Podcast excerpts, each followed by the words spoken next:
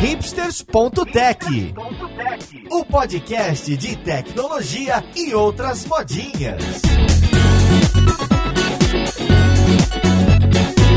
Seja bem-vindo a mais um episódio do Hipsters.tech. Eu sou Paulo Silveira, seu host, e hoje o papo aqui é sobre um dos medos que os programadores têm quando eles começam a migrar para o front-end, não é? Até algum tempo atrás, ninguém mais queria programar em HTML e começou a virar modinha. Depois disso foi a época do JavaScript. Hoje em dia, todo programador que se preze gosta muito de JavaScript, elogia e não tem mais medo de encará-lo. E a última fronteira aí que eu posso falar é o CSS. O CSS ainda continua um mistério para muito programador e com o objetivo de tentar desmistificar um pouco o trabalho com o CSS, para que que serve, quais são as formas de trabalhar com o CSS da maneira mais adequada hoje em dia, eu trouxe aqui para o estúdio da Kaelon, para o estúdio da Alura, do meu lado esquerdo, o Diego Eis, que é coordenador de produtos na Local Web e o famoso fundador do site tables.com.br. Tudo bom com você, Diego? Beleza, famoso foi boa. Fui promovido mais uma vez aí. Tô aqui, obrigado pelo convite de vocês, falar desse negócio que eu gosto pra caramba caramba, que é CSS. E vamos lá, vamos, vamos seguir. Legal, Diego. E como o máximo que eu sei de fazer de estilização de um site é colocar tag center e barra center dentro de um HTML, eu trouxe aqui comigo do lado direito o Sérgio Lopes, que trabalha aqui com a gente. Tudo bom, Sérgio? Opa, tudo bom, Paulo? Eu sou consultor para CSS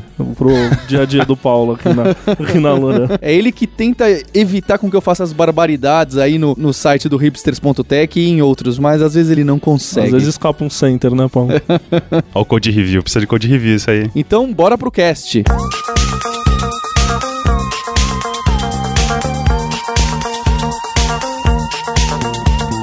Olha só que bacana, o Diego Ace estava batendo um papo com a gente antes da gravação do podcast e contando um pouquinho da história. Eu fiquei bastante impressionado que eu não sabia absolutamente nada de onde veio e por que motivo nasceu o CSS. Diego, você podia contar então um pouco pra gente para que, que serve o CSS exatamente? Quais foram os objetivos com qual ele foi moldado? Esse é um assunto que eu gosto bastante porque, na, na verdade, não é nem só de CSS. Eu gosto bastante de estudar o porquê, a história da internet, história de tecnologia e tudo mais, principalmente front-end, né? Então, quando você para para estudar a história, né, da onde veio, você começa a saber o porquê você escreve o código daquele jeito, né? E como você escreve, o porquê que os caras colocaram aquela determinada propriedade no CSS, no caso, e etc. Então, quando você vê a história, você entende que o CSS hoje ele é uma grande gambiarra. Então, por que ele, eu acho que ele é uma gambiarra, né? Não só eu, tem uma galera que acha aí, né? Ele é esquisitinho, né? É, ele é meio, é meio estranho. Então, assim, desde o início da internet, né, quando a gente começou a falar desse negócio de padrões web, na verdade o início foi meio conturbado, porque antes a gente não tinha um W3C, que era um cara que regulamenta tudo. Aí depois a gente passou a ter, só que aí a gente já tinha browser fazendo coisas proprietárias, né? E a galera lembra, né? Resumindo um pouco, lembra daquele esquema da guerra dos browsers e tudo mais. E a gente já tinha um monte de desenvolvedores que já estavam escrevendo CSS, HTML do jeito que eles achavam que deveria ser. É, alguns do jeito que o W3C falava, outros do jeito que os browsers falavam e etc. Então o que acontece? A gente fazia sites com as ferramentas que a gente tinha na mão. Naquele tempo, a ferramenta que a gente mais usava era as tabelas. Então, alguém, algum dia, olhou para as tabelas, né? A história das tabelas é bem legal. Olhou para as tabelas e falou: "Cara, isso aqui, em vez de eu colocar números dentro dessas tabelas, eu posso colocar só três células e colocar texto. O que acontece se eu fizer isso?" Um pedacinho vai ficar vazio e você empurra o resto do texto para um lado ou para o outro. É, quase. Vai ser um site três colunas, né? Uhum. Tipo, eu tiro o número, coloco lá três colunas, três células na tabela e coloco um monte de texto dentro. Pronto, eu tenho três colunas. Ou seja, já tenho um site de três colunas. Aí tem aquele esquema do co-span, que faz as, uma célula se juntar com as outras do lado, etc. Pronto, eu tenho um header, tenho um footer e acabou. A partir daí é a história, né? A galera começou a fazer site o tempo inteiro com tabela e pronto, e é isso, e vamos embora. Diego, o pior é que você tá me convencendo aqui até de que não é uma ideia tão ruim. Olha, eu fiquei até animado aqui. Não é, funciona em todos os browsers. E não precisa do Center, né? E não precisa do center. um negócio sensacional. Dá pra você fazer alinhamento dentro e fora. Meu, é um negócio totalmente, é, assim, é bem completo fazer site com tabela. O problema da tabela é que você, como que eu vou dizer, você é muito engessado, né? Se você quiser trocar uma coluna, a coluna da direita pela coluna da esquerda, se você faz isso com CSS, você consegue fazer isso sem ter que mexer no HTML. Com tabela já não dá. Foi aí que a galera começou a estudar um pouco mais de padrões web, o CSS começou a se popularizar. A gente não usava muito CSS para poder estruturar sites, a gente usava mais para poder formatar texto, formatar imagem, formatar o que fosse, né? Foi aí que alguém, algum dia, do mesmo jeito que aconteceu com as tabelas, descobriu que se você colocasse float left no elemento e float right no outro e deixasse um elemento no meio, você ia ter o mesmo efeito, quase o mesmo efeito, na verdade, né? Que aí a gente entra naquele esquema de colunas falsas, né? E etc. Mas você teria ali mais ou menos um site de três colunas também. Só que o float ele não foi feito para fazer isso, né? Então, quando a gente usa o float para poder fazer layout, ele é uma tremenda de uma gambiarra, porque o CSS ele foi criado naquela época, né? O float nasceu e tudo mais, porque o pessoal queria simplesmente tentar copiar ou estruturar uma página, né? Um pedaço de texto com imagem, como se fosse uma revista, um jornal. Tem uma imagem de um lado, se você parar para olhar um, um jornal, ele é assim até hoje. Tem uma imagem do lado e tem um texto que flui em volta dessa imagem. É por isso que o float não tem um float center, porque assim, só depois que a galera começou a diagramar uma imagem no meio com texto que flui em volta, né? Então assim, e mesmo assim ainda é quase não é usado porque é difícil de ler, assim, não dá. É por isso que tem um float left e um float right e só, mais nada, e só, e não, não tem um float center, um float middle, um float alguma coisa assim, que é só para você pegar a imagem, jogar do lado esquerdo, do lado direito e o texto que tá embaixo fluir em volta. E aí você começa a ver que essa tendência foi tão, eu vou falar que foi boa, né? Porque possibilitou que existissem sites sem tabela, possibilitou uma série de flexibilidades para quem fazia sites com CSS que a gente não tinha com tabela. E daí que vem o trocadilho com o nome do site do Tables. Do Tables, exatamente, né? Quando a gente começou a fazer um site sem tabela, né? Quando você procurava alguma coisa na internet, normalmente a galera colocava Tables para procurar sites e sem tabela e etc. Só que, na verdade, esse nome pegou só aqui, né? Só aqui no Brasil que ficou e pegou. Ah, Porque não lá sabia. fora ainda, você procura, tem gente que fala Tables e tudo mais, mas o normal é CSS Layout, é- são coisas desse tipo, não tem nada a ver com Tables. Uhum. É difícil até de achar conteúdo falando de sites Tables lá pra fora. Faz um trademark do Diego. assim. É, tem que.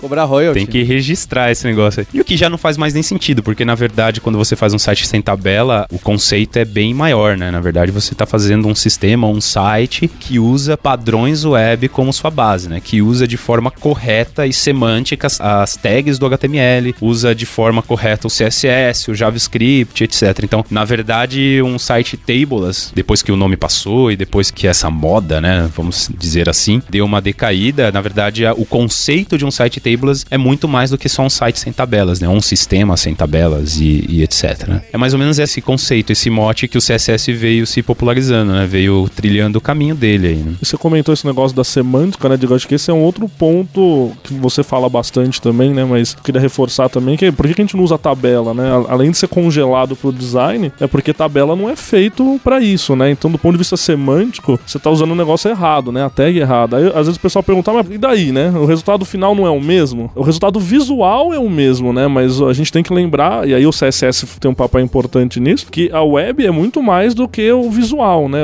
Por isso que o CSS é uma pecinha da web, né? A gente fala do documento HTML, ele, ele tem um, um potencial, um poder semântico que é usado em outros cenários não visuais. Então, a gente lembra muito de cenário de acessibilidade, né? Então, usuários, por exemplo, deficiência visual, etc e tal. Mas não só isso, robôs e motores de busca, todo mundo que acessa conteúdo e tá pouco se lixando aí pra cor do texto, né? Sei lá, vai estar observando a semântica daquilo. E aí o CSS, essa divisão de CSS com HTML permite que a gente use a melhor tag, independente das características visuais dela, né? Então antigamente a gente usava table, né? Só pra pegar um exemplo, ou o caso do center que o Paulo brincou e tal, porque a gente estava interessado na característica visual daquela tag, né? Isso congela a semântica do nosso documento, né? Então hoje a gente pode usar a melhor tag que for, do ponto de vista semântico, e deixá-la com o estilo que a gente quiser do ponto de vista visual, né? Acho que o, o mais bacana aí, é- já é até antigo, mas pouca gente sabe ou usa na prática, é que você tem como fazer tabela com CSS, né? Então você fala, "Ah, pô, eu gosto da tabela do ponto de vista desse comportamento da tabela visual, sabe? De montar colunas, de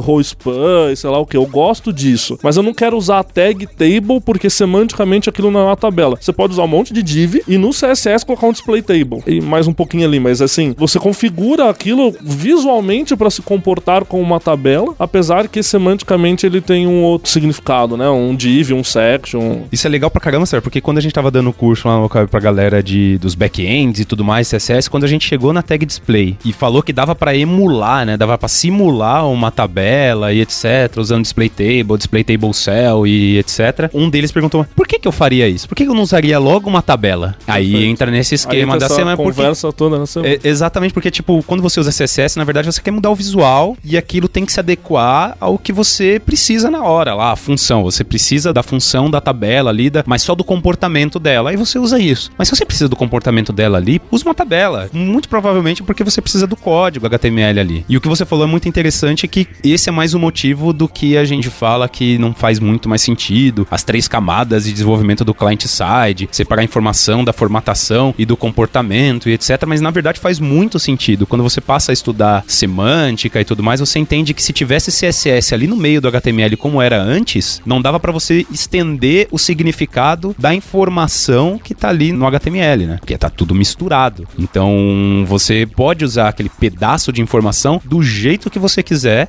formatando com CSS ou não, mas que essas camadas precisam estar separadas, né? Essas camadas precisam viver independentes, mas elas precisam se relacionar para poder um site funcionar e etc. Então, exatamente por causa disso, o CSS ele tem um monte dessas puxadinhas, né? Vamos se colocar assim. Você tem lá o display inline, que você mostra um elemento de bloco como se fosse linha. Então, beleza, você tá usando um div por algum motivo, você quer que aquele div apareça como se fosse um strong. Ah, tô chutando aqui um cenário hipotético. E você tem um strong que você quer que tenha comportamentos de um div, ou seja, ele vira um bloco. Então você consegue colocar uma largura, uma margem, um padding, etc. E aí você tem ali um inline block, o display inline block, que tipo, deixa o cara ser linha, mas dá também a possibilidade de ter o comportamento de um bloco, colocar largura, altura e, e tudo mais. Então, tipo, você consegue dar uma misturada nas coisas, né? E deixar a, a tag HTML do jeito que você quiser. E o CSS te dá essa possibilidade para você poder mudar a forma, né? Mudar o como aquele HTML vai aparecer, aquele elemento vai aparecer. E aí a gente vem do porquê o CSS é assim, né? O CSS serve para formatar alguma coisa. Formatar quer dizer que dá forma a alguma coisa. Então você vai dar forma ao seu site, você vai dar forma ao seu sistema, ao layout do seu sistema, ao layout do seu site. É por isso que tem muita flexibilidade no CSS, que algumas coisas realmente assim cheira a gambiarra, outras coisas são porque são necessidade mesmo. Você tem uma necessidade visual. E isso acontece muito com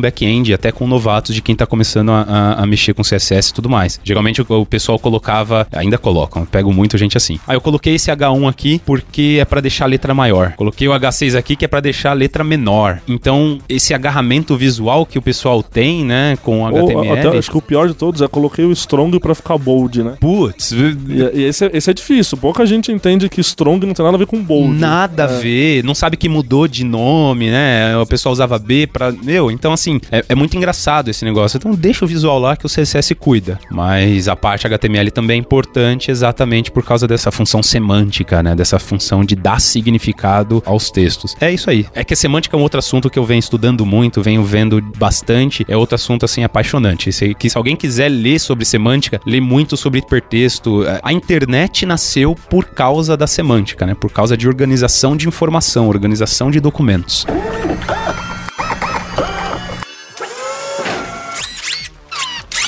Diego, o Sérgio Lopes, no começo do ano, ele reformulou, ajudou a equipe a reformular todo o site, o front-end do site da Lura, que a gente quebrou em dois sites, colocou num cloud diferente do, da Amazon. E durante esse processo, o nosso designer começou a pegar muito gosto por CSS. O designer mesmo, o cara do Photoshop aqui, o Thiago Vilaça, que lidera a equipe dos designers. E eu fiquei bastante impressionado que ele começou a fazer pull request no GitHub do CSS e ter essa conversa com os desenvolvedores front-end e até back-end para falar, olha, não, vai por aqui, vai por ali. Então, eu queria saber um pouco mais de como que esse CSS está ficando organizado, quais são as boas práticas de hoje em dia que possibilitam, seja um desenvolvedor back-end ou seja até mesmo o cara do Photoshop poder não só opinar, como enfiar o dedo dentro do seu CSS para ter o resultado que ele imaginava mesmo. Legal, isso a gente começa a falar de um assunto interessante que aí a gente fala de perfil de profissionais de web, né? É interessante isso porque assim, CSS cuida do visual. É ele que vai estilizar o site, ele que vai dar forma forma pro site, ele que vai fazer o layout, que alguém, um designer, pensou no Photoshop, num Sketch. no sketch tá da vida, moda. um Affinity da vida e etc. E alguém pegou aquilo como imagem, né? E passou, fez a primeira camada de código. Mas se ele cuida do visual, se ele é essa cara visual e não é uma parte muito técnica, né, uma parte assim que o cara tem que ter um apreço visual, um apreço a design, saber que um botão com 3 pixels pra esquerda ou pra direita tá errado e fica feio. né? Então, por que que isso não fica com o designer? O designer não precisa aprender, por exemplo, JavaScript para poder fazer CSS e deixar o layout, né, essa primeira camada de código, deixar o layout igual ao Photoshop dele. Então, se isso cuida do visual, você tem essa ferramenta, né, que é o CSS, que cuida do visual do site. Nada mais natural do que você, como designer, conseguir entregar o seu design já com CSS e entregar bem para os programadores conseguirem programar, os pro- os programadores conseguirem colocar funcionalidades ali atrás, fazer o negócio funcionar. Isso é bom, né? Porque o cara consegue, o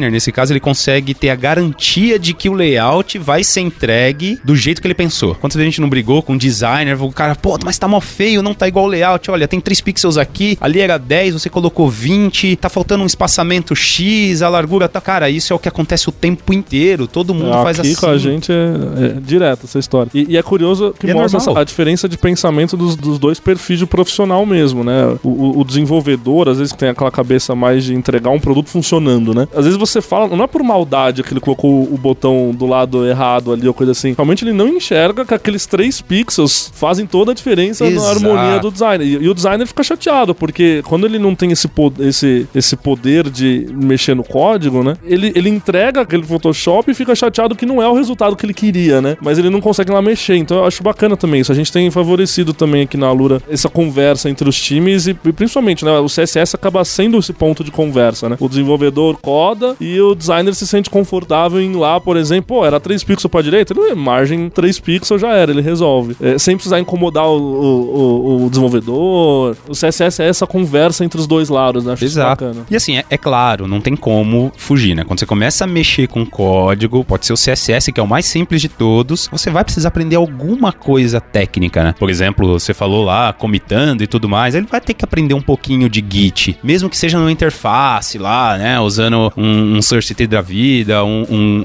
um aplicativo lá do GitHub, etc. Mas ele vai ter que entender um pouquinho da parte técnica, não tem como. Mas se o designer conseguir romper essa barreira e conseguir entender que isso é fácil, que isso tem tudo a ver com o projeto dele, com o trabalho dele, com o projeto que ele vai entregar, né, pro cliente e tudo mais, essa barreira se rompe, se rompe muito fácil e designer que começa a fazer CSS não volta atrás. Assim, eh, já ensinei um monte de designers, alguns, tipo, como trabalham em empresas que não conseguem praticar isso todos os dias, eles acabam se perdendo.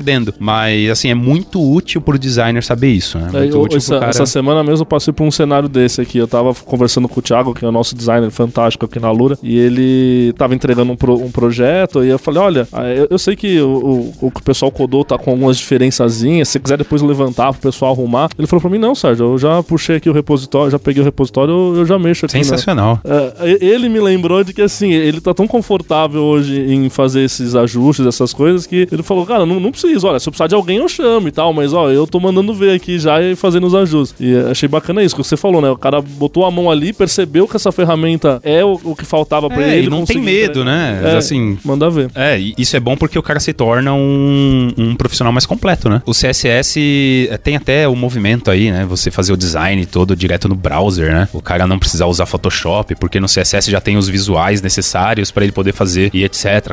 Eu não nem sei se eu defendo ou se eu sou a favor ou se eu sou contra. Eu, eu, eu gostava, né? Eu nem usava Photoshop quando eu fazia layout. Sim, eu fazia layout, não sou bom designer, mas né, fazia uns rabiscos lá. Eu usava Illustrator, que se você falar pra um designer que se usa Illustrator pra fazer layout, o cara fica doido, ele fica louco. Mas assim, eu usava e achava bem melhor. Eu aprendi assim com um designer, um designer mó bom, muito bom, talentosíssimo, acho que o melhor design que eu já vi, e ele fazia no Illustrator. Então, é, são coisas assim, Só são pra, só pra ferramentas. defender você, eu também. Boa, eu, Sérgio, eu, ao obrigado, contrário, eu cara. não entendo por que, as pessoas fazem layout no Photoshop. E aí vai chegar um designer agora e falar, vocês são front-end, tá vendo? Vocês que ficam aí se metendo. Aí você dá a tréplica, né? Porque aí hoje o povo todo usando sketch, que, que é o quê? É um Exatamente, é vetorzão não é um lá e já- é isso- é isso aí. Mas tudo bem, ó, desviamos do assunto, né? volta pro CSS. É que o Photoshop tem mágoas aí, viu? Bem, aí uma opinião de quem não conhece do assunto, né? Mas algo que popularizou bastante essa retomada do CSS de virar de virar um assunto que, poxa, eu quero aprender, eu quero trabalhar com isso.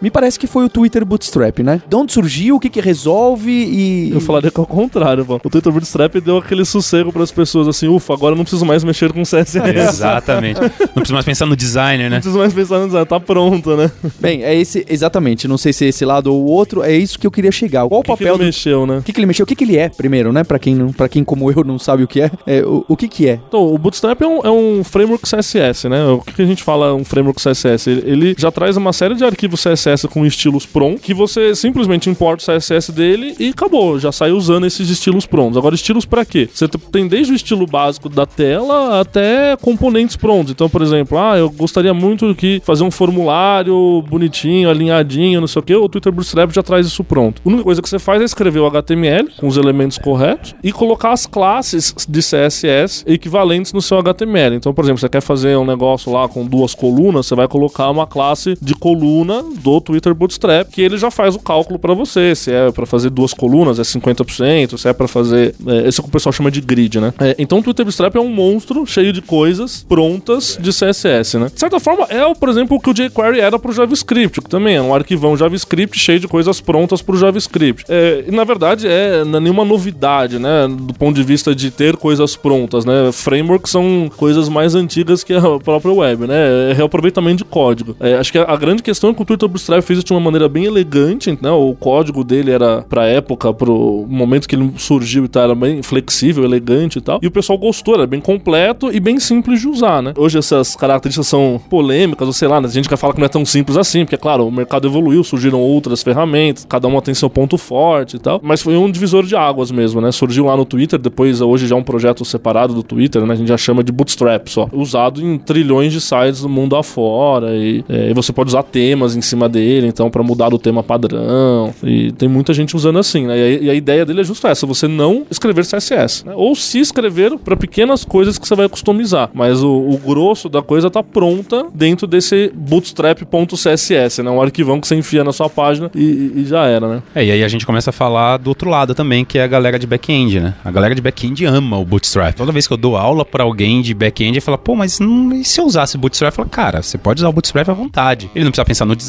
Então, se ele tem que entregar um produto, que é uma, sei lá, uma administração de um site, né? Um sistema, uma interface de administração, ou até um site básico, etc. O cara não precisa pensar em como vai ser a cor do botão ou o design do o Bootstrap já dá um, um- design básico pra ele, ele consegue usar aquilo de forma bem fácil e entregar pro cliente e o cliente vai ficar satisfeito porque não vai estar feio. Você sabe, design de programador é um negócio meio estranho. Mas então, tipo, já tem ali uma camada de design por cima que o, o programador consegue fazer uma interface bacana, consegue fazer uma interface que funciona, que vai ficar as coisas no lugar e que ele não precisa nem se preocupar com CSS, nem com HTML, nem com JavaScript. O cara coloca ali, só coloca a camada de back-end dele por cima e o negócio passa a funcionar. Então acho que o Bootstrap ele foi legal porque ele uniu, né? Ele aproximou o front-end de quem não gostava de front-end, porque agora consegue ver que é fácil fazer, tem uma ferramenta a mais para trabalhar. Até para quem já trabalha com front-end ajudou para poder diminuir tempo de trabalho. Então, dependendo do que você vai fazer, você consegue usar o Bootstrap para poder é, te ajudar ali naquele, naquele. E ele é flexível bastante para você poder usar só a parte de JavaScript ou só a parte de CSS. Então, você não precisa usar o, o, o todo, né? Não precisa usar o completo. Você pode só pegar a parte que te interessa ali. Ah, eu quero fazer só uma modal. O Bootstrap já pensou nisso. Você pode pegar só o script da modal e usar. Então, é bem legal por causa dessas coisas. Ele, se- ele vira uma ferramenta muito flexível na mão de quem precisa, né? Mais leigo até quem é mais avançado. E sabe que eu enxergo o, o cenário contrário, né? O back-ender aí, né, gosta do Bootstrap porque ele não precisa mexer no CSS. E eu vejo, às vezes, o contrário, né? Aí o pessoal fala assim, pô, a,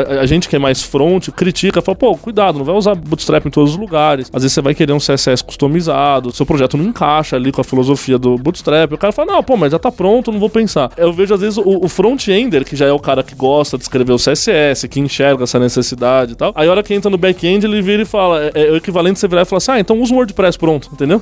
É, é isso aí, é isso aí. É aquilo. Vo- Se você é um back-ender, você usaria um CMS pronto em todos os seus back-ends do mundo? Não, porque existem cenários onde um WordPress da vida, um Joomla, sei lá, não serve. E aí você vai querer escrever o seu back-end. É a mesma analogia pro front, entende? O Bootstrap, ele é o WordPress do front-end, né? Falo uma analogia bem longe aí, mas, mas seria Mas é, isso, acho que É, é a ideia de funciona. framework, de uma ferramenta pronta que te ajuda se você se encaixa no cenário da ferramenta pronta, mas que te atrapalha horrores se você tem um cenário fora, né? Então você tem que ter essa. E aí tem esse ponto de você ter esse experiência, de você ter um, uma, uma conversa lá no time mais técnica, com líder técnico, com alguém que tem uma experiência de projeto mesmo, para avaliar se essas ferramentas se encaixam quando se encaixam, né? Acho que tem uma tendência aí quando os projetos são mais. Quando, quando tem uma equipe de front-end mais evoluída, a evitar usar esses frameworks, ou pelo menos abusar desses frameworks, né? É, lá na Local Web a gente chegou a fazer um framework nosso. Quando a gente fez, era baseado no Bootstrap. Só que os designers começaram a mudar tanto, né? a- a- o botão. Ah, eu não gosto desse degradê que o Bootstrap colocou. Vamos mudar o botão. Ah, eu não gosto do jeito que eles desenharam a modal. Vamos desenhar uma modal. E aí, quando a gente viu, a gente tinha o Bootstrap por baixo, mas a gente tinha feito, né? Programado um outro framework por cima que arrancava as coisas do Bootstrap e que colocava o desejo dos designers de lá. Então a gente falou, cara, então calma, a gente já tá usando o Bootstrap, já estamos perturbando a ordem aqui. Vamos tirar o Bootstrap e fazer o nosso. Porque aí a gente tem mais flexibilidade para poder estender isso, né? Do jeito e da forma, né? da- das interações que os caras da local web querem. Então, chega uma hora que você usar um framework, até você estender um framework que já existe, que possibilita essa, essa extensão, é ruim e você tem que fazer um negócio do zero. Mesmo porque até o, o Bootstrap, no caso, ele é vendido como se você conseguisse fazer qualquer coisa com ele, tanto site quanto página administrativa. Lá na local web a gente só precisava para fazer site administrativa, página administrativa, é, formulário, texto, interações ali de usuário etc. Então não tinha sentido a gente usar o Bootstrap para fazer só páginas administrativas. Então a gente criou um framework menor, mais fácil da gente estender, né? Que tem a nossa cara para matar a nossa necessidade ali. Então tem gente que usa o Bootstrap e vai usando e vai usando, vai usando, muda o core do Bootstrap, não consegue mais atualizar. Então é um negócio meio, sabe, meio, meio estranho. Então para o que ele é, você usa. né? Agora, ah, eu quero fazer um negócio muito diferente, cara. Então né, releva, não usa ele, faz um negócio seu ou pega uma coisa mais simples, né? Pega um negócio um pouco menos avançado para você poder construir alguma coisa em cima, né? Sabe um negócio que me deixa doido? O pessoal às vezes fala assim: ah, eu vou usar o Bootstrap por causa do grid. Não. E só, e só. O cara fala, eu não quero visual, eu quero só o grid. Fala, cara, mas por que assim o grid? Você quer fazer um, um, um negócio com duas colunas? Você vai lá no CSS e escreve o widget 50%. Pronto, Já você tem um era. grid. Ah, eu quero fazer com quatro colunas, o widget 25%. Acabou, você tem um grid. É isso aí. Por que você vai usar um framework? A gente lá no Localweb usou só o grid do Bootstrap, pra gente não ter que ficar pensando muito. Aí você extraiu ali o Eu pedacinho. extraí o pedacinho, etc. E como assim, a gente queria dar limite pro designer, né? Então, é, ó, você tem esse padrão de grid aqui, se vira. São 12 colunas e você faz o que você quiser aí. Porque senão a gente ia falar, ah, agora eu quero 17 colunas aqui. Aí Aham. a gente ia ter que fazer um negócio que cabe 17 colunas lá, o widget não sei quantos por cento e etc. Então a gente, ó, é, são as limitações desse grid aqui que você já conhece, porque você já desenha isso, né, pensando no grid do Bootstrap. Então, ó, tá aqui, você pode fazer o que você quiser dentro dessas restrições, né? Então a única coisa que sobrou mesmo no framework foi o grid. Exatamente pra gente não ter que ficar pensando. Mas mesmo assim, quando é coisa muito, muito simples, é, putz, eu nem desenho o grid, né, nem Faz faço, uso o CSS grid, pronto, é, né? e acabou. É, não, não, não preciso ficar pensando em quantas colunas vão ter, quando eu tiver três, quando eu tiver cinco, mas eu não posso pôr cinco e eu quero pôr quatro, e aí você tem que começar a pensar num grid que te cabe em todas as. É meio estranho.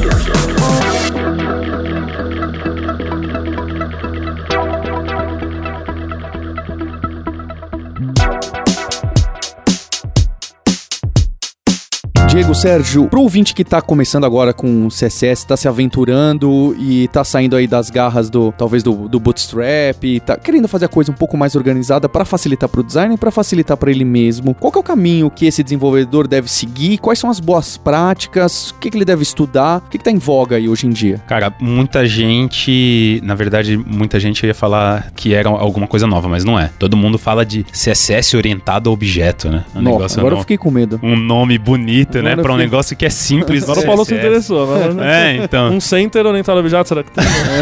Ele orienta no centro o objeto. Piada boba. Então, mas, tipo, isso tudo são coisas, são bases que, assim, o CSS, ele não te dá, mas que você, dependendo da forma que você organiza, né, a galera acha que é um negócio orientado a objeto que não tem nada a ver com orientação a objeto de programação e tudo mais. né. Na verdade, a organização básica de CSS, que, assim, pra mim, eu não sei o Sérgio, mas Para mim, a melhor é você sempre tentar componentizar todos os seus elementos e deixar eles assim que você consiga estendê-los, né? Então, se você faz um botão, aquele botão ele tem que ter, por exemplo, vários tamanhos e aqueles vários tamanhos eles têm que ser comandados, sei lá, com a adição de uma classe no HTML. E ele tem que funcionar também dentro dos diversos cenários. Se ele vai estar tá fora de uma modal, se ele vai estar tá dentro de um texto, se ele vai estar tá do lado de outro botão e etc. Isso tudo, dependendo desses cenários, já dita a forma com que você tem que organizar seu código CSS e também sua estrutura de arquivos ali, né? Então, quando a gente fala de organização, né, a gente tem que pensar também nas estruturas física do arquivo, né? Como que você vai separar isso em arquivos? E depois você vai para a parte que eu gosto de chamar de que é a parte mais micro, né? Como que você vai organizar dentro do CSS? E aí é onde que a galera se perde bastante, porque o CSS ele é muito aberto, né? Como ele é baseado em hierarquia, o cara pode se perder demais. Então, muita gente, o erro de muita gente é deixar tudo muito genérico. E tem outras pessoas que deixam tudo muito específico, tudo muito fixo, de forma que você não consiga reutilizar o código CSS. Você tira o botão de dentro do modal, ele não funciona mais. Já era. Ele não, vira, ele não é mais um botão, né? Acabou, ele só funciona dentro dali. É. E isso é ruim porque o CSS tem o um nome cascata dentro do nome dele, né? CSS, Cascading... Style, style Sheets. Style Sheets. É. Olha, travei, oh, cara. Oh, quem, quem, soube aqui resolveu não. o problema aqui? Não, pera, pera. Vamos editar essa parte, né? Tô brincando, editor, não edita não. Então, tipo, ele tem esse nome cascata exatamente porque mexe com especificidade, herança e tudo mais, reutilização de código. Então, quando o CSS ele é muito genérico, você quebra tudo. Eu não dou dois dias pro seu trabalho não, não girar água. E quando você é muito específico, cara, desculpa, você vai entrar naquele esquema de exclamação importante para lá, para cá e que vai quebrar. Então, se você conseguir entrar no meio termo e organizar o seu CSS ali mais ou menos, deixando ele reutilizável, mas ele não tão específico, seria a melhor forma. Agora, como você faz isso, que é aí que tá o, o X da questão, né? Lá quando a gente foi fazer o framework lá da local web, a gente viu que cometemos muitos erros, né? Então a gente, para começar, a gente colocava classe em tudo. Até nos elementos filhos, a gente colocava a classe para poder ter a, a, oportunidade, né, a possibilidade de mudá-los caso, quem sabe, algum dia ter alguma necessidade. Você bota uma classe lá e a gente consegue mudar aquele filho. Mas na maioria das vezes, né, você consegue colocar uma classe no pai e aí você controlar os filhos. Não tem por que você colocar uma. Vai fazer um menu, por exemplo, uma lista. Então você coloca lá o L, coloca LI, coloca um link e aí você coloca classe no link, classe na LI, classe na UL. Cara, aquela estrutura ali muito provavelmente não vai mudar. Você vai poder ter uma UL, uma LI, sempre vai vir uma LI antes de uma UL, não tem como você fazer diferente. Então você pode colocar ali a classe na UL e controlar a LI. Ah, mas o filho pode ser um link ou pode ser um spam, ou pode ser um strong, etc. Ah, então beleza. Então muito provavelmente você pode criar ali uma classe de apoio para você poder usar num filho que vai ser X. Pode ser qualquer uma dessas que eu falei. Aí tudo bem. Então assim, tem formas, né, e, e jeitos de você conseguir organizar seu CSS de uma maneira que ele não fique um, um horror, né? Eu não sei nem se dá para citar nomes de técnicas de, acho que não tem isso, né? É, cada um faz de um jeito, né? Eu acho que assim, o, o, geral, o que todas as técnicas tentam atingir de maneiras diferentes, mas tentam atingir, é essa flexibilidade que o Diego falou, de você ter um código reaproveitável, genérico, que você pode usar em vários, né, os elementos que você pode usar em vários lugares desacoplados, é, um código fácil de você ler e dar manutenção, que você não fique brigando. Então, por exemplo, quando você encontra esses importants no código do CSS, é um forte indício de que você está brigando com o seu código, porque o seu código está muito específico, esse tipo de coisa. Então, todo mundo tenta atingir esse máximo. Né? O que limita muito, eu, eu, acho, a gente até comentava no começo do, do, episódio, é que a linguagem do CSS é muito simples, é muito Sim. limitante. Então, a gente tem boas práticas, como por exemplo a orientação a objetos no mundo da programação, que ajudam a gente a isolar comportamentos, que ajudam a gente a reaproveitar e etc e tal. E o CSS não tem essas coisas, né? Então, o CSS, por exemplo, ele é tudo escopo global. Para começar, né? Então, para começar, esse, por exemplo, para mim é um dos maiores pro... problemas, não, mas uma das maiores limitações, maiores questões do CSS. Qualquer classe que você escreve no CSS vale pro documento inteiro. Não interessa se o seu projeto é complexo pra caramba e tal. O que pode dar conflito com qualquer outro. Perfeito. Até tem aquele. Até por isso que a gente falou de Web Components no outro episódio lá com o Zeno e tal, é, que ajuda a resolver alguma dessas coisas. Mas são tecnologias ainda, como a gente comentou lá, que ainda não estão em uso, que ainda tem algumas questões para ser resolvidas, enfim. Mas o CSS mesmo, clássico, vamos dizer assim, não tem soluções para isso. Então a gente tenta solucionar é, de maneira como? Organizando o código de uma maneira mais elegante. É, né? A gente tenta tirar essa generalidade do CSS, tentando compensar ela com algumas classes e tudo Exato, mais é. que você usa em elementos específicos, é, né? É isso. Então, você dá bons nomes de classe, isso é essencial, né? Isso é, acho que é a primeira coisa que todo novo aluno aí de CSS deve aprender é dar bons nomes para classe, né?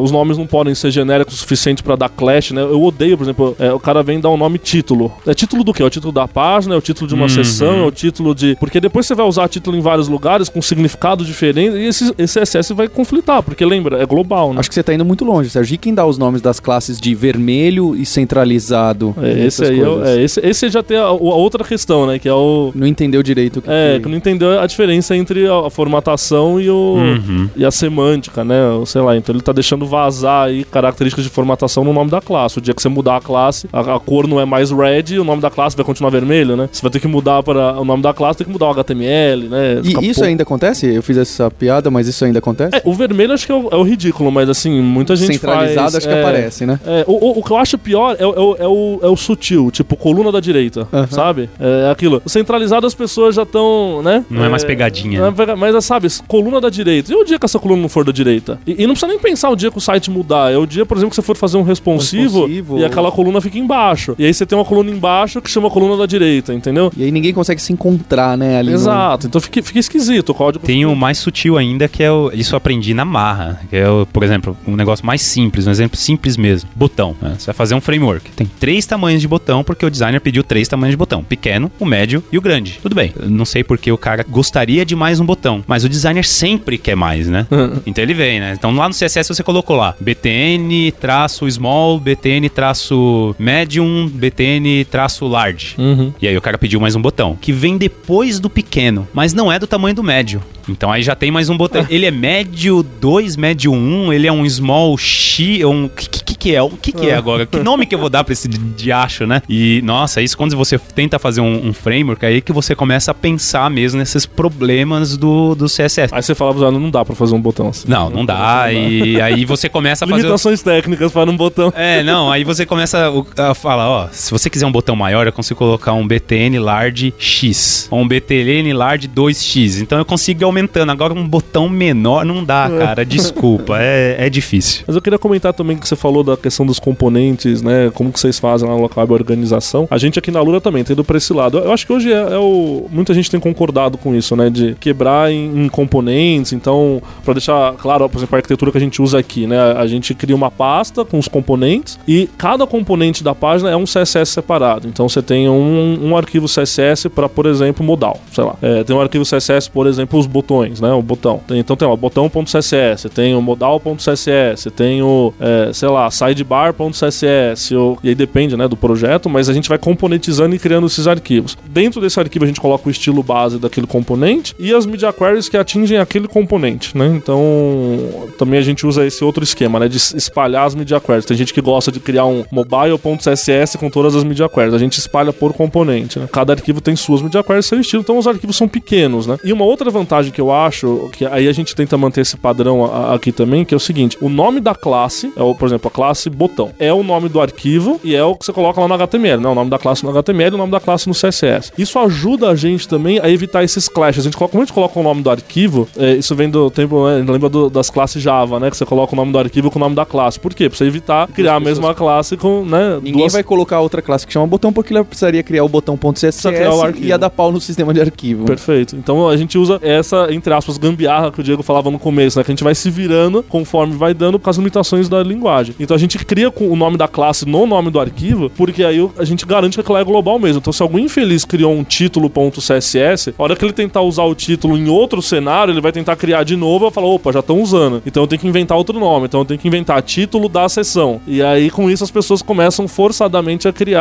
nomes de classes diferentes e, e nome de classes mais descritivos, que é isso que a gente tenta dar, né? E o, um último ponto que eu queria comentar é sobre os seletores. Acho que o seletor é sempre uma polêmica, né? A gente, É a alma do CSS é o que mais dá problema. é, a gente tem ido aqui pro lado de é, o mais simples possível, o mais simples mesmo. É evitado se- seletores complexos. A gente usa classe para tudo, para estilização. Então isso hoje já é- é- era uma polêmica um tempo atrás. Acho que hoje já é meio consenso, né? Do tipo evitar ID, que o ID tem uma especificidade muito alta. E o ID também não funciona do jeito que ele deveria funcionar, né? Você consegue usar dois IDs exatamente pro Don't Break the Web, né? Você consegue usar dois IDs. Não sei se vocês já fizeram essa. essa... ID repetido na página. É, vai funcionar. Então, assim, se Mas tá talvez. certo, né? Exato. Se talvez você usasse dois IDs e quebrasse alguma coisa, aí beleza. Daria até pra começar a usar ID da maneira correta, pra um cara só, específico, individual e tudo mais, né? E aí a gente usa. Então tá preferindo usar classe. É, a gente aqui ainda tá num ponto um pouquinho mais chato. Por exemplo, o Diego comentou de talvez estilizar os filhos baseado apenas na, na classe da mãe, do classe pai e tal. A gente ainda tem preferido colocar classes nos filhos. Claro, algum cenário ou outro não, mas na maior parte dos casos a gente tem preferido. E, e mais ainda, seguido um- um- uma estrutura onde todos os filhos são prefixados pelo nome da classe pai. Legal. Justo pra evitar o, o, o clash de nomes, né? Então você tem lá um sidebar, que é a classe principal, vamos dizer. E aí você tem um sidebar item. Você não tem uma classe item, você tem sidebar item. E você tem o sidebar botão, eu- se tivesse um botão no sidebar, né? Mas enfim, sidebar não sei o que, sidebar não sei o que. Então tudo começa com o sidebar. O código fica mais longo, né? Tem gente que critica por causa disso. Pô, você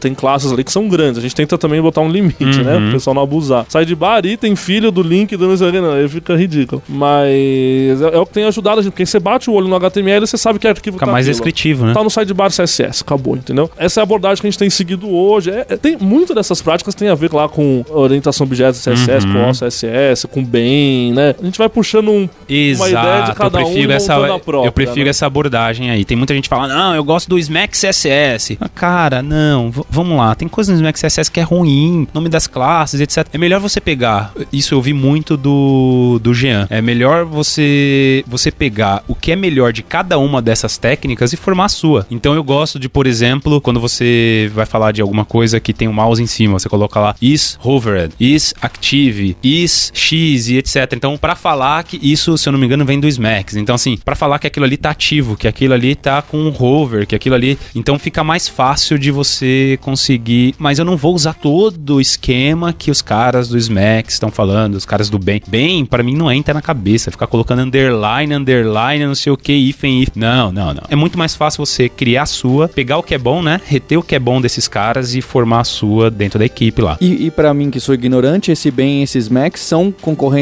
do Bootstrap ou tem outro Não, são, objetivo? são boas práticas. São boas, é, um, é um cara que chegou um dia e né? falou assim: olha, já que CSS é essa zona, escreva Faça CSS assim. E aí são técnicas que competem entre si. No, no fundo, pensa bem resumidamente, é que nome você vai dar pra sua classe? E cada um tem uma opinião, entendeu? Perfeito. Então em um ele chama de is não sei o que, em outro ele usa, por exemplo, o separador, dois traços pra separar se aquilo lá é um subelemento do. Cria-se toda uma logística pra como nomear as classes de uma maneira adequada, que faz todo sentido, Uma né? convenção. Uma convenção, seria mais ou menos isso. E que você pode seguir ou não. E aí o que a gente tá dizendo é justamente isso: que você pode extrair ideias boas desses caras e montar a sua própria convenção, aquela que funcione melhor para sua equipe, aquela que funcione melhor para seu projeto, né? É, mas o ponto é, precisa de uma organização, né? É, infelizmente eu ainda vejo hoje, ainda 2016, a galera ainda fazendo é, estilo.css, é o arquivo do projeto, né? E aí tem ali 25 mil linhas, né? Começou com 50, aí era Aham. pequena, aí um dia ela Aí teve dava. 100, um dia ela teve Geral.css, já vi geral, muito. sabe, não dá. Isso, essa é a primeira coisa, sabe? Fatia o seu CSS, trilhões de arquivos pequenos. E aí alguma das ferramentas juntas. É, e aí o que ajuda pra fazer isso, aí a gente entra no assunto do SAS, do LESP, é processador e tudo mais. Ajuda muito quando você usa esses pré-processadores, né? Você consegue reutilizar várias partes do CSS. Então você divide em módulos e basicamente você começa a falar, olha, esse pedaço aqui herda as características de um outro negócio que tá lá em outro, em outro arquivo, né? Então você vai fazer um botão dentro da sidebar, que a base dele é igual ao botão padrão do site. Vai mudar pouca coisa, mas a base dele é igual. Então você estende esse código do botão do site pro botão que tá dentro da sidebar e ali você faz as suas modificações para deixar ele é, único, individual, né? Deixar ele diferente do resto. E SAS e LES também até tenho que eu dou risada porque eu era contra, com todas as minhas forças em usar SAS e usar pré-processador. Para mim, né, CSS já era tão simples que não precisava simplificar mais. Para que que eu vou tirar ponto e vírgula e lá as chaves do negócio não, não precisa? Por que que eu vou complicar, né? Fazer toda colocar mais uma dependência no projeto, Processo deixar de build, né? é, fa- ter que pensar num processo de build pra, só por causa de um CSS e tudo mais e tal, até eu começar a usar de verdade. Então, quando eu comecei a usar de verdade, cara, aí mudou minha visão. O, o Daniel Filho, se ele estiver ouvindo isso, ele vai dar risada. É porque eu, eu, dou era... que eu lembro. É, Nossa, eu era, fiz um post enorme falando. É legal, né? A gente se Ele é, um, retratar. assim. Ele é um convertido. né? É, eu sou um... E hoje eu defendo, assim, com unhas e dentes. É claro que se o cara não souber usar, vai dar muita merda. Vai dar, assim, vai dar um, um, sabe, problemas que o cara não... É irreversível. Mas, nossa, eu acho que o cara tem que, assim... É, e eu acho que Se assim, demais. você usar mal o CSS, você tem problemas. Você usar mal um processa pré-processador do CSS, você tem cenários catastróficos. assim, Catastróficos. porque é, é- é bem pior. O, o- o poder dele é muito maior, tanto pro bem quanto pro mal, né? O Exatamente. poder de destruição dele é muito maior. Eu fico meio em cima do muro aqui. Eu, eu acho que a gente tem cenários e cenários, sabe? O Diego também concorda com isso, né? Mas assim, também sou fãzão, eu gosto de LES. Mas é, é curioso, eu gosto mais de LES do que do SAS porque ele é mais limitado. Essa Legal. é a minha. Uhum. Eu tenho um pouco de medo do. O SAS tem muita coisa que pode ser usada erradamente aí, né? Sei lá. E aí a, gente aqui na, na Lura, a gente passou por altos e baixos com todas essas ferramentas, né? Então, por exemplo, a gente usava LES antigamente, hoje a gente não usa nada. A gente tá com um CSS puro. E aí foi uma mudança que, assim, é, foi uma que eu, eu forcei um pouco a barra aqui pra gente ir pro CSS puro recentemente. Depois de ver abusos, assim, a gente usava o LES e, assim, eu via. Cara, sabe aquela coisa de gerar uh, o, o seletor nested Puts. infinito? Esse era o meu maior E- medo antes de usar. E assim, e, e eu via que pro nosso cenário, pelo menos na época que a gente tomou a decisão, a gente não tinha uma equipe de front dedicada, a gente tinha uma equipe muito mista, onde já era difícil, tudo isso que a gente discutiu aqui de passar as boas práticas de CSS para uma equipe essencialmente de back-end, eu como arquiteto do projeto falei, eu acho que passar as boas práticas de, de LES vai ser mais difícil ainda. Eu falei, eu prefiro limitar e deixar só no, no CSS. E a gente foi para isso. E alguns outros efeitos. Então, por exemplo, aquele outro cenário que a gente comentou no meio do, do episódio, que, por exemplo, hoje a nossa equipe de design consegue mexer a mão no CSS, se fosse um SAS complicadíssimo, É menos já come- um bloqueio, né? é mais um bloqueio ali, entendeu? Então a, a pessoa teria que empreender logo. Sabe, o SAS hoje você faz if, for dentro do CSS, entende? Então a pessoa tem que conhecer lógica de programação, é o mínimo. Então você já bota um bloqueio a mais, além da ferramenta de build. É, eu fiz um post até no, no blog, nos nossos blogs aqui da Alura e da Kaelon, depois eu vou deixar o link no episódio, sobre como que é a arquitetura do novo site do Alura que a gente desenvolveu, mas um, um goal forte que a gente tinha lá era que a gente queria zero processo de build. Ho- Hoje é polêmico, né? Mas nesse cenário, até dizendo, não sou contra o processo de build, até a maior parte dos nossos sistemas tem. Mas nesse cenário em particular que a gente tinha, a gente queria que o designer tivesse uma facilidade absurda para conseguir mexer naquele código. Era importante, era um dos requisitos. Então foi, por exemplo, porque a gente escolheu ir para PHP, porque a gente aqui é um- a gente tem muito projeto em Java, mas a gente preferiu PHP porque PHP não precisa compilar, já era, tá pronto ali. E a gente matou toda a possibilidade de um grunt, de um gulp, de um SAS, etc e tal, porque a ideia é o cara roda e acabou, ele tá vendo aquilo lá. Porque nesse cenário era justificável, né? Era interessante. E cara, hoje o CSS tá tão evoluído e tem tanta coisa bacana que dá pra você tomar esse tipo de decisão também, né? Eu acho que isso é interessante. Eu flerto bastante com a outra estratégia também do post CSS, né? Que é aquilo de você escrever CSS puro, então não é uma linguagem nova como é o SAS, como é o LESS, mas você pós-processa ele depois, eventualmente, com alguma característica mais. Então, por exemplo, hoje a gente usa o autoprefixer, que eu acho que é. Eu, eu não me vejo minha vida sem, sem um autoprefixer da vida. Mas você não precisa mexer no seu. O seu CSS original é um, um CSS puro. Você roda ele num Chrome atualizado. Para rodar num navegador antigo, você vai precisar do autoprefixer, ok. Mas num navegador atualizado, você roda ele. Então a gente tem preferido essa estratégia em alguns projetos, né? É, eu também sou dessa ideia. Acho que quanto menos, melhor, sabe? É um negócio. a- Às vezes a gente. Aí entra na maturidade do mercado de front também, né? A gente tem colocado tanto penduricalho em coisas que eram fáceis e agora estão se tornando complexas exatamente por causa desses penduricalhos, A sabe? gente faz um over-engineering, né? Achando que É. ah, vai, vai precisar, vai precisar, vai ser assim. Lá na frente vai complicar, sendo que muitas vezes. Não, e hoje um projeto simples, meu, eu já vi gente com que vai ser uma página, uma landing page que vai ter cinco páginas de links ali que são simples, já começando com pré-processador. é, então, é tipo isso daí, React, extrapolando né? É. bastante. É, não, é, vou dar aqui agora. Meu, é- cara, é HTML simples, eu não preciso dar um npm install num negócio que vai ser HTML simples, é um Exatamente. ponto HTML, não é um, sabe? É um, um sistema, né? Acho que a gente podia fazer um episódio sobre over-engineering, Paulo. Acho É, que tem. Mas é verdade, né? Porque parece que baixaram uma lei e agora é obrigado todo site ter o React JS ali no pote, né? É, isso. Tem uma lei, né? E o Node, e o Node. E Node, Só tem que ter- o Node, Tem que ter o NPM install. É. Você já baixa o projeto e já roda no NPM install. Você nem vê se tem Deus, um, meu um path de Deus. JSON lá.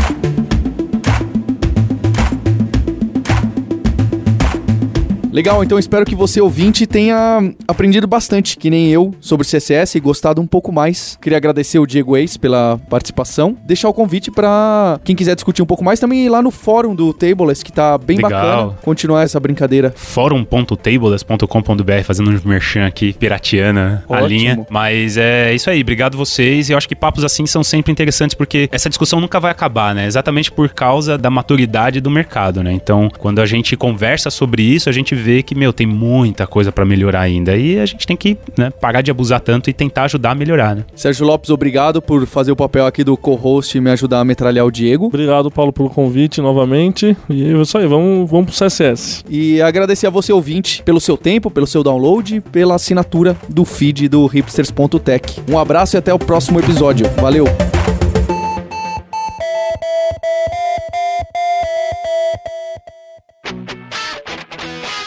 Você ouviu o hipsters.tech, produção e oferecimento alura.com.br, cursos online de tecnologia e Kaelon, ensino e inovação. Edição Radiofobia, podcast e multimídia.